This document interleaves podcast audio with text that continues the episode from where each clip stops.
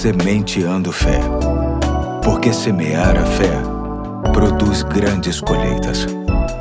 Olá, aqui é o Pastor Eduardo. Hoje é quarta-feira, dia 7 de dezembro de 2022 e chamo sua atenção para mais um episódio da série A Importância da Palavra de Deus. Esta série que é alusiva ao Dia da Bíblia, que celebraremos no próximo domingo. O texto básico que tenho lido todos os dias é Hebreus 4:12 conforme a nova tradução na linguagem de hoje. Diz assim: Pois a palavra de Deus é viva e poderosa e corta mais do que qualquer espada afiada de dois lados. Ela vai até o lugar mais fundo da alma e do espírito, vai até o íntimo das pessoas e julga os desejos e pensamentos do coração delas. Hoje quero pensar na palavra como instrumento de purificação da nossa vida. É fato que a palavra de Deus, quando aproveitada de maneira correta, tem o poder de limpar a nossa vida, independentemente de como ela esteja suja atualmente. Um estudo da Bíblia sério permite que vejamos o que está errado em nossa caminhada para assim corrigi-la, e é muito significativo entender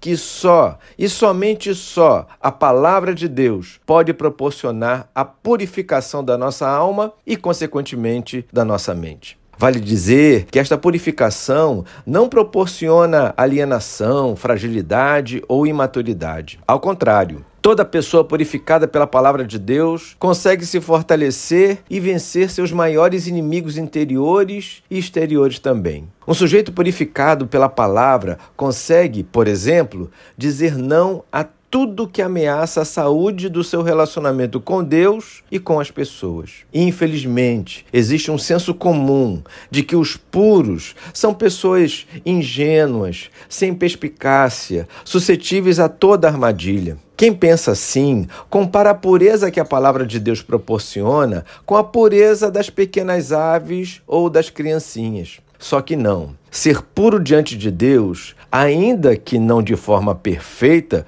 pois neste corpo jamais seremos assim, significa viver desprendido de toda influência deste mundo perdido que, no disfarce da esperteza, perspicácia e a dita inteligência, faz as pessoas reféns dos seus sentimentos e pensamentos mais destruidores. Encerro lendo Filipenses 2, de 14 a 16. Preste muita atenção, diz assim: Façam tudo sem queixas, sem discussões, para que venham a tornar-se puros e irrepreensíveis, filhos de Deus inculpáveis no meio de uma geração corrompida e depravada, na qual vocês brilham como estrelas no universo, retendo firmemente a palavra da vida. Hoje fico por aqui e até amanhã, se Deus quiser.